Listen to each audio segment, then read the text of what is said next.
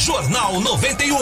As primeiras informações. É, nós tivemos seis, seis aumentos de combustíveis, tanto de diesel quanto da gasolina. E após estes aumentos consecutivos, a maioria deles neste ano de 2021, nem mal começou o ano, já vários aumentos aconteceram, né?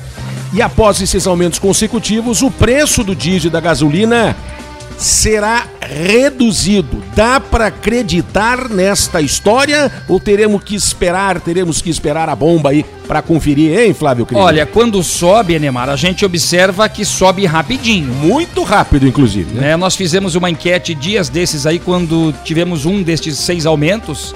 E as pessoas mandaram pra gente foto, áudio, mandaram vídeo. Olha, aqui já subiu, aqui já subiu. E a redução é a partir de hoje.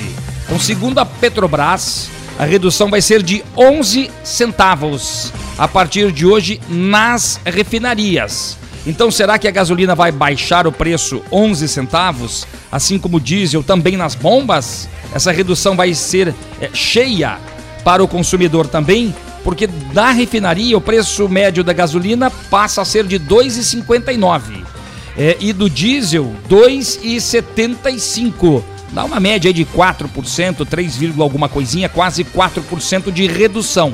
Vamos torcer para que de fato haja essa redução do combustível no preço do litro da gasolina e do diesel, porque a gente teve muitos aumentos. Muito maior que esses 3, 4%, seja até 5% de redução.